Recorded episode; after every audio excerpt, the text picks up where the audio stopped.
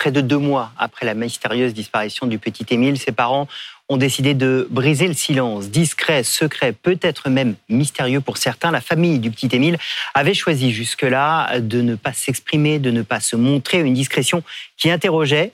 Marie et Colomban, les parents du petit Émile, ont donc choisi de s'exprimer cette semaine. Pourquoi cette prise de parole? Que nous apprend-elle? Les coulisses de cette interview dans un instant. Mais d'abord, que sait-on de cette famille au cœur du drame? Camilla Judice. C'est derrière les murs de la maison de vacances des grands-parents que la famille d'Émile s'est repliée juste après sa disparition. Alors que le hameau s'agite, ils font le choix de la discrétion, ne parlent pas publiquement pendant plus d'un mois et demi. Un silence que les parents du petit garçon brisent cette semaine dans les colonnes d'un magazine qu'ils choisissent, Famille chrétienne. Cela ne nous fait pas peur de demander à Dieu un miracle. Nous continuons à implorer le Seigneur nous ne tournons pas la page et nous continuons à espérer. Un espoir pétri par la foi chrétienne du couple et une prise de parole qui met en lumière le profil singulier, très religieux, de cette famille qui vit à la Bouilladisse près de Marseille et passe ses vacances au Auvernais depuis des années. C'est une famille des plus normales, euh, qui est très, très, soudée, une belle famille, dix enfants, euh, dont l'aîné a eu un petit enfant. Face au silence de la famille, rumeurs et suspicions vont se propager tout l'été. L'aîné des enfants, la mère d'Émile, Marie, a 25 ans. Avec son époux Colomban, leur passé de militant dans un mouvement d'extrême droite est exhumé. La figure du grand-père intrigue aussi, présenté par certains voisins comme un homme strict et austère. Alors, dans leur interview à Famille chrétienne, les parents se défendent. On m'a reproché, par exemple, ainsi qu'à mon beau-père, d'être trop directif pendant les battues. Parfois, il n'y avait pas de gendarmes avec les volontaires et il fallait bien guider les gens pour avancer en ligne sur des reliefs compliqués. Après cette prise de parole, la famille se réfugie à nouveau dans le silence. Et invité d'affaires suivantes, Antoine-Marie Zohar, bonjour, merci d'être avec nous. Vous êtes directeur de la rédaction de Famille chrétienne, ce magazine que les parents du petit Émile ont choisi pour s'exprimer Expliquez-nous d'abord peut-être les conditions de cette interview. Comment ça s'est passé? C'est pas vous qui êtes allé la chercher Ah oh, pas du tout. Je vous confirme qu'effectivement on a été contacté, sollicité par euh, Marie et Colomban, les, parents d'Émile. Euh, c'était autour de fin août. Euh, et c'est Samuel Pruvot, qui est grand reporter au sein de ma rédaction, à Famille chrétienne, qui a été contacté par Marie et Colomban et qui lui ont dit ben, nous on veut parler. Alors Samuel était un peu interloqué d'abord parce que un, c'est pas forcément notre job. On n'est pas le nouveau détective ou je ne sais qui. Euh, on n'est pas affaire suivante. Euh, non, non, qui est un bon journal. On n'est pas affaire suivante non plus. Euh, c'est voilà, on est un journal qui propose chaque semaine des témoignages de foi et de foi catholique à des familles. mais je crois que c'est là justement que résonnait euh, la question et la sollicitation de, de, Marie et Colomban, qui était de dire on veut parler de notre foi, on veut parler de l'espérance qui est la nôtre aussi. C'est d'ailleurs comme ça que se termine cette interview. Aussi peut-être parce qu'ils ont eu le sentiment que leur foi avait été caricaturée et qu'elle avait fait d'eux à un moment si ce n'est des gens suspects, des gens mystérieux qui intriguaient. Ben, ce silence a pu laisser quelques doutes, hein, comme souvent dans des affaires criminelles, mais ils ont fait le choix de rester en famille. On l'a entendu à l'instant dans votre reportage, une famille nombreuse, une famille importante. Parmi les fake news qu'on entendait et que Marie euh, casse un peu dans, cette interview, c'est dire ah ben on a pensé qu'il y avait une réunion secrète euh, l'après-midi de la disparition d'Émile. Il n'y a pas de réunion secrète. Elle a neuf frères et sœurs. Donc il y avait neuf frères et sœurs qui sont les oncles et tantes euh, d'Émile. Il y avait Émile et puis il y avait les grands-parents. Ne serait-ce que ça, vous rajoutez certainement quelques personnes que je ne sais pas. Euh, et, vous avez une réunion secrète. Voilà. Le maire du Vernet dit bien, euh, bah, c'est une famille soudée, c'est une famille unie, une belle famille. Mais on a toujours tout de suite voulu dire un certain nombre de choses sur eux. J'entendais dans votre reportage, on dit que le grand-père était un homme austère, strict. Bon, ben oui, ben c'est un grand-père catholique, euh, peut-être un peu droit, euh, certainement très droit, et, euh, et peut-être qu'effectivement, quand on a dix enfants, il faut être un peu un homme de, un homme de poigne, sans être un homme violent, j'espère. Mais une fois de plus, ben, j'insiste aussi là-dessus, c'est que nous, on n'a aucune connaissance de l'enquête elle-même. On a des parents qui nous disent on a envie de parler. C'est des remercier. parents qui qui veulent faire aussi une mise au point euh, sur leur religion, l'évoquait, sur euh, leur appartenance qui a été évoquée un temps euh, au bastion social, qui est un, Et ça, je l'ai souhaité moi.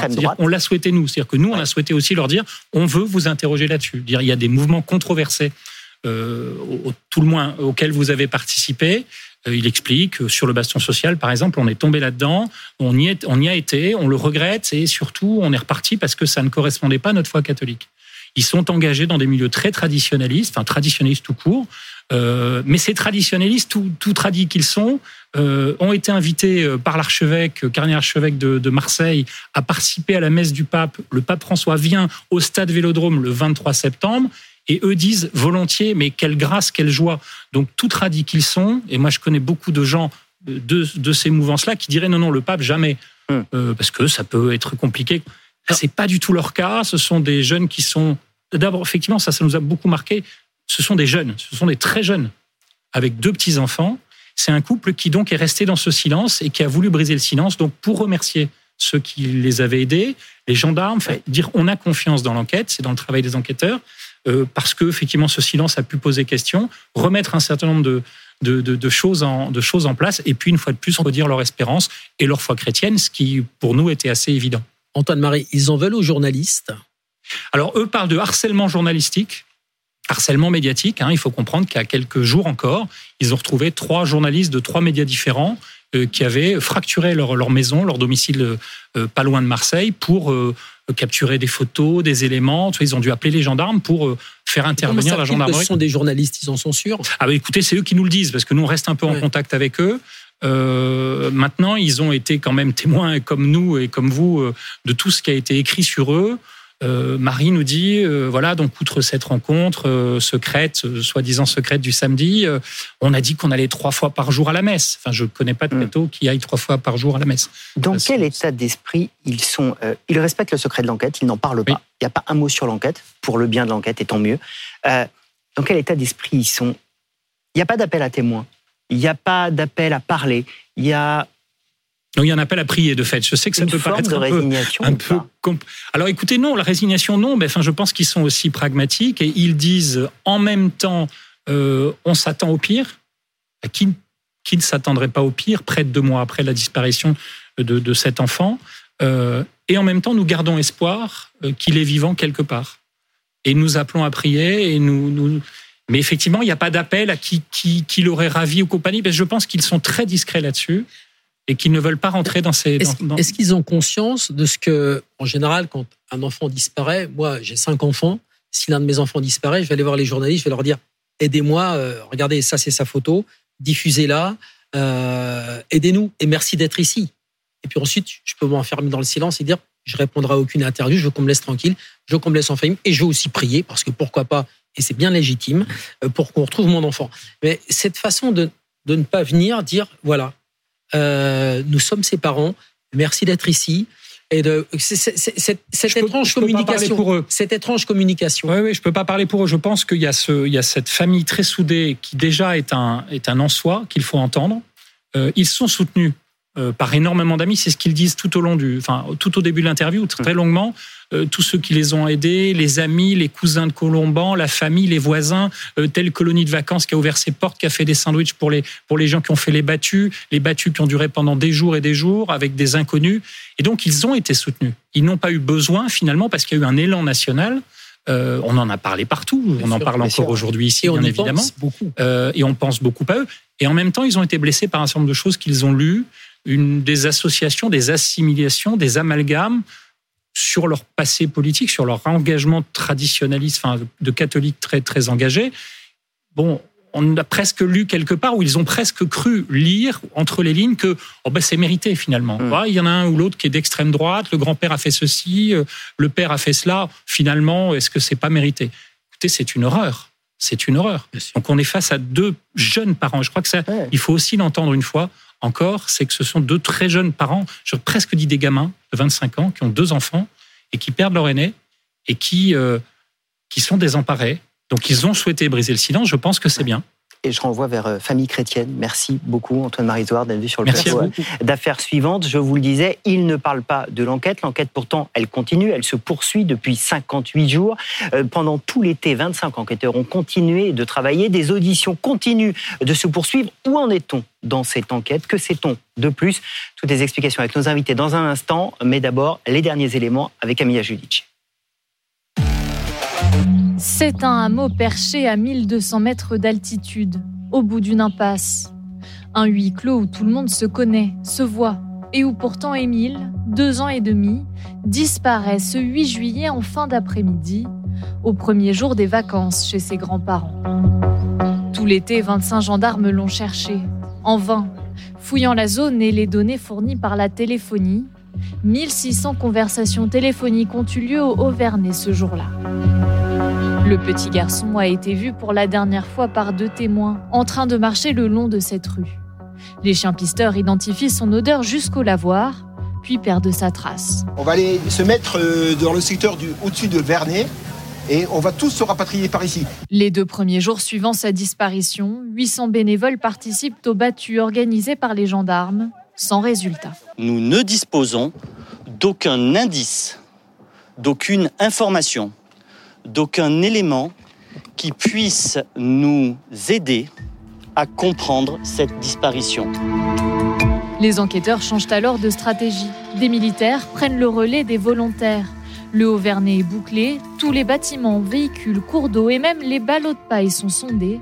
Toujours rien. Aujourd'hui, une intervention humaine est privilégiée dans ce dossier parce que les alentours du village ont tous été ratissés et on n'a pas retrouvé euh, le petit Émile. Donc il reste quelques pistes. La piste du délinquant sexuel, la piste de l'accident de voiture ou de tracteur avec délit de fuite ou encore la piste euh, intrafamiliale.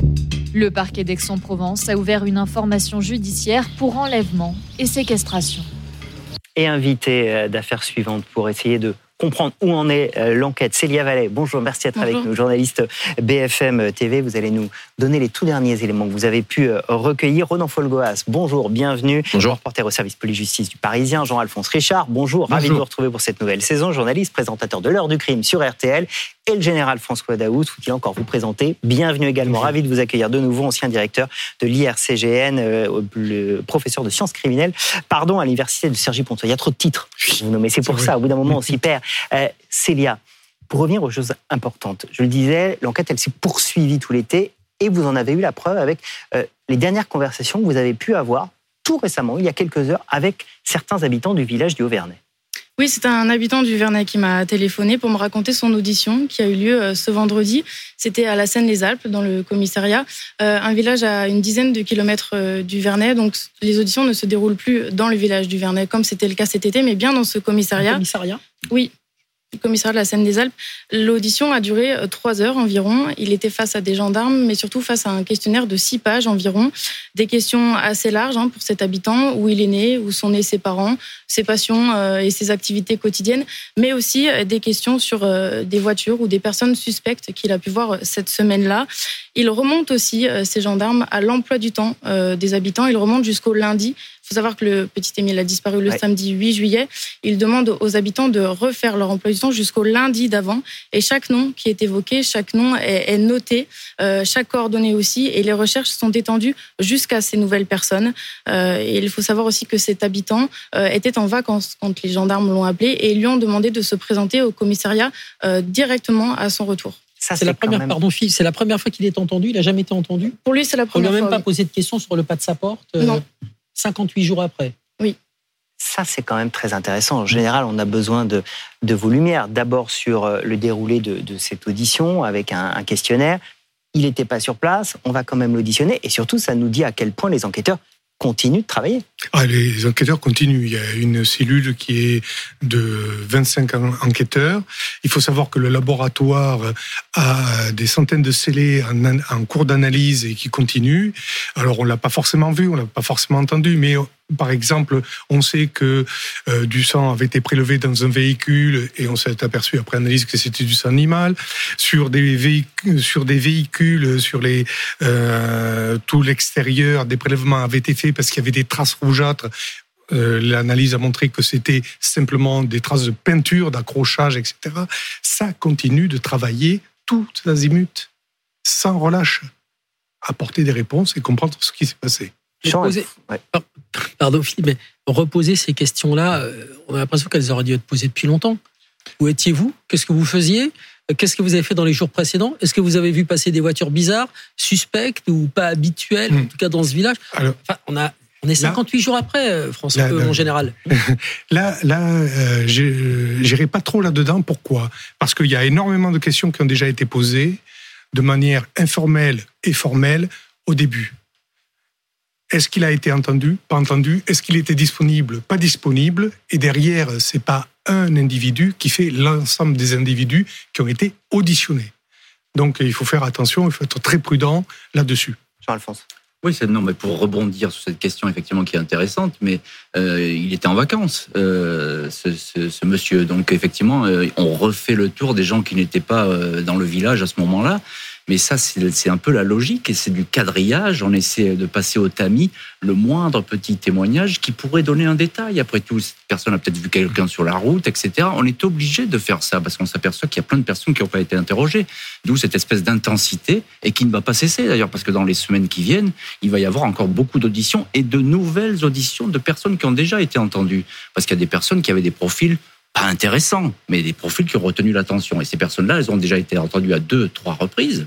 On le sait pas, pas ce que je vais dire, Jean. Moi, je vais dire trop. pourquoi si longtemps après, quoi. Même s'il est en vacances, on peut dire, monsieur, attendez. Parce que je, je pense que les gendarmes euh, refont. Euh, il n'a jamais été entendu. Il a jamais nouveau été le entendu. tour parce qu'il est passé, il n'était pas digne euh, sûrement d'intérêt à ce moment-là. D'accord. Et on va s'apercevoir qu'il y a plein de personnes qui n'ont pas été entendues et qu'il va falloir réentendre parce que encore une fois, ça, tout se joue sur aujourd'hui sur un détail, selon les scénarios possibles. Est-ce que c'est une des hypothèses évidemment aussi, Renan, c'est que au fur et à mesure du travail, il y a des tout petits éléments qui apparaissent et qu'on se dit réinterroger des gens ou les interroger pour la première fois, ça prend du sens.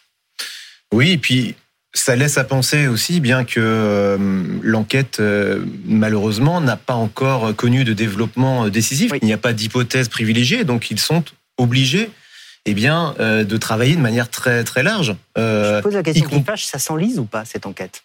Bah, de toute évidence, euh, de toute évidence, elle n'a pas euh, produit de, de, de, de résultats à ce jour. Je dis bien à ce jour, il faut être extrêmement prudent. Euh, ce que l'on comprend, c'est que la qualification donc de, l'enquête, euh, de l'information judiciaire a évolué. Elle a évolué en réalité dès la fin juillet pour s'orienter vers, vers une, voilà, une enquête de nature criminelle, hein, ouverte pour enlèvement, détention, sé- séquestration, etc. Mais ce qui n'exclut pas la qualification originelle, qui était recherche des causes de la disparition, et où là, c'est non criminel.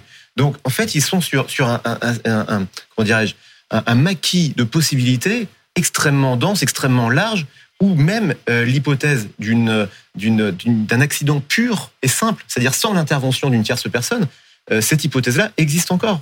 Je voudrais, parce que toutes les hypothèses sont posées, et, je vais vous faire réagir, Jean-Alphonse, vous tiquez un peu sur le côté sans lise. Euh, je voudrais qu'on regarde deux cartes issues euh, du long format euh, ligne rouge que vous allez pouvoir revoir à 14h. Regardez, c'est la configuration des lieux. Il y a la maison des grands-parents. et en fait, on se rend compte que ce sont deux impasses. Les deux voies rouges de ce village du Vieux-Hameau, il n'y a pas de sortie. Il y a un petit sentier piétonnier que vous voyez là en bleu. Le reste, ce sont des impasses. Et la deuxième carte intéressante, c'est les témoignages qu'il y a eu sur le petit Émile qui disent on l'a vu dans la rue descendante. Euh, alors est-ce qu'il allait vers le Lavoie? Il y a eu des traces, les Saint-Hubert l'ont repéré vers le Lavoie. Ou est-ce qu'il allait vers c'est quelque chose qu'on entend en ce moment, la petite cabane euh, qui avait été construite qu'il aimait? Alors, ces deux témoignages, à mon sens, ne sont absolument pas contradictoires. Ils peuvent Bien sûr, tout à fait être vrais et l'un et l'autre. Voilà. euh, quelle a été la trajectoire euh, d'Émile une fois sorti de sa maison? Il a pu effectivement redescendre, après monter ensuite vers la cabane et, et que sais-je? Euh, Mais ce qui est intéressant avec ces cartes, Jean-Alphonse, c'est que le lieu de la disparition, il est tellement petit. Oui. C'est là où on se dit que peut-être ça s'enlise.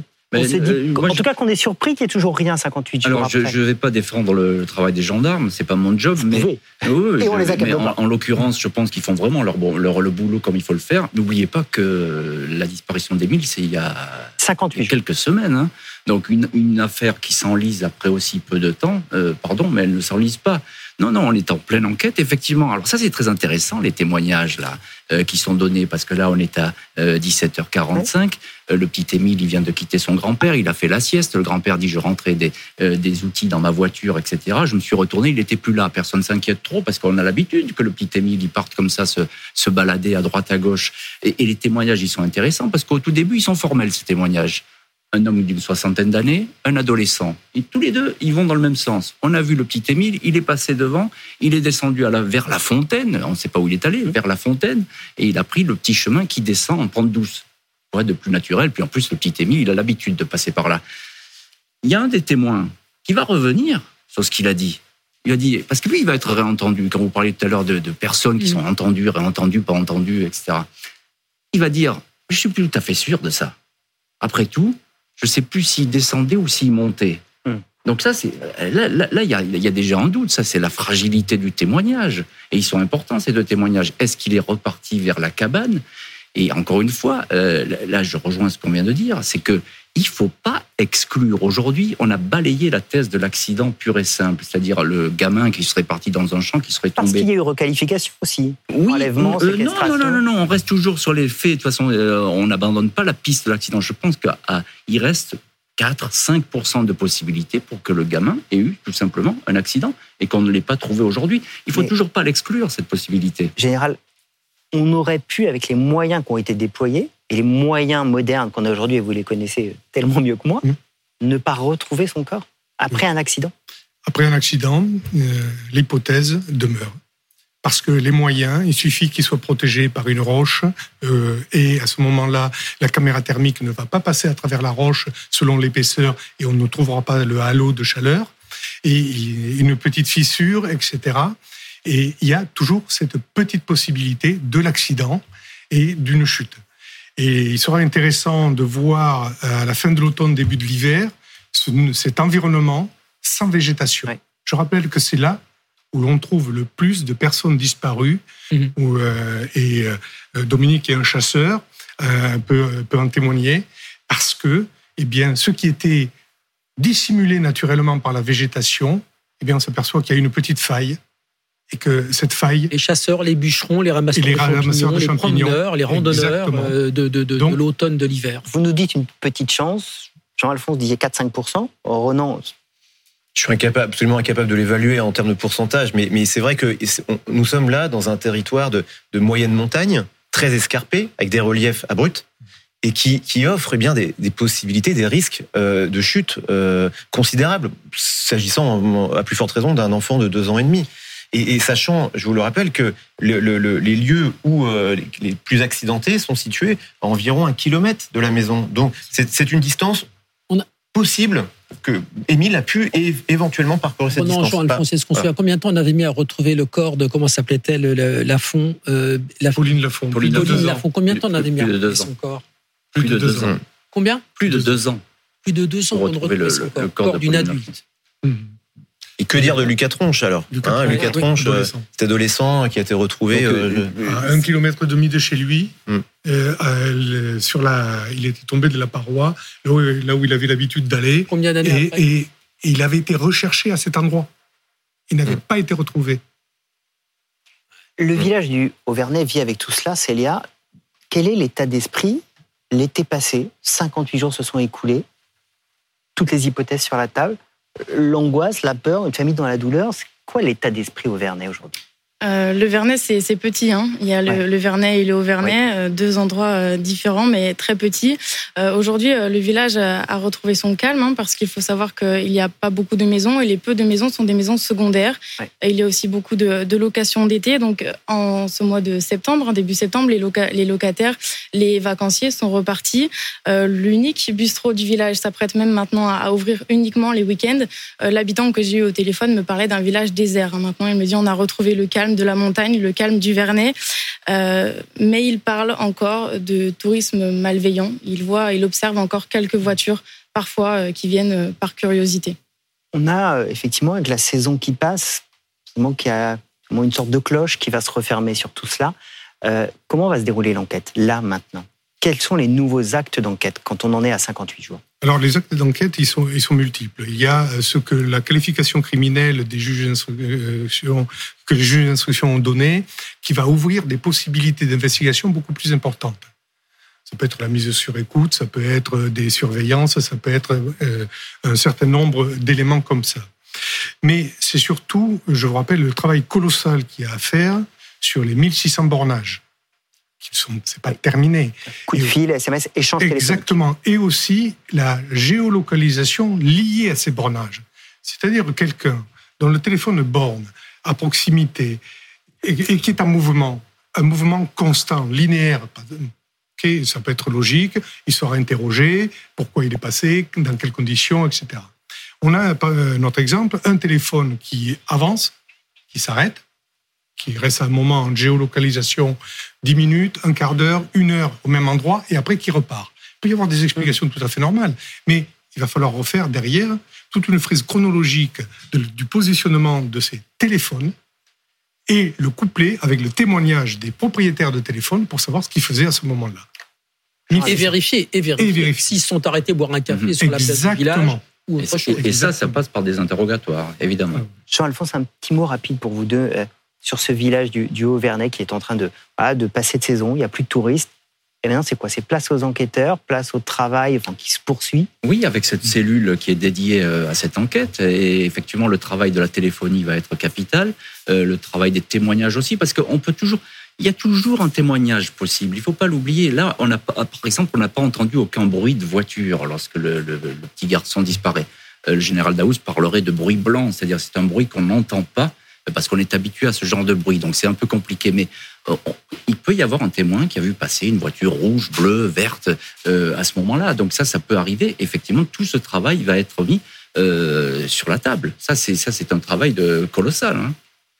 Renan, cette enquête, elle va être évidemment longue. C'est ce qu'on a l'impression de comprendre. C'est qu'on n'aura peut-être pas d'éléments de réponse tout de suite. Oui, et puis en même temps, il y a euh, toujours la possibilité eh bien qu'un témoignage décisif euh, arrive la semaine prochaine, euh, qu'une contradiction apparaisse, une contradiction notoire apparaisse dans euh, dans des témoignages déjà euh, recueillis, euh, dans un cercle rapproché autour d'Émile, ou au contraire dans un environnement beaucoup plus large. Euh, là, c'est on est dans une temporalité qui est infi- enfin, qui est très dure à, à- à- à maîtriser et à Les prévoir. peuvent aussi se délier. Merci beaucoup euh, à vous tous d'être venus sur le plateau d'affaires suivantes pour cette première de la saison. On continue évidemment à suivre cette affaire Émile et dans un instant, je vous le disais, vous allez retrouver le long format euh, Ligne Rouge consacré au mystère de la vallée, euh, l'enquête sur la disparition du petit Émile. Avec Dominique, on vous donne rendez-vous dimanche prochain pour un nouveau numéro d'affaires suivantes. Bon dimanche sur BFM TV.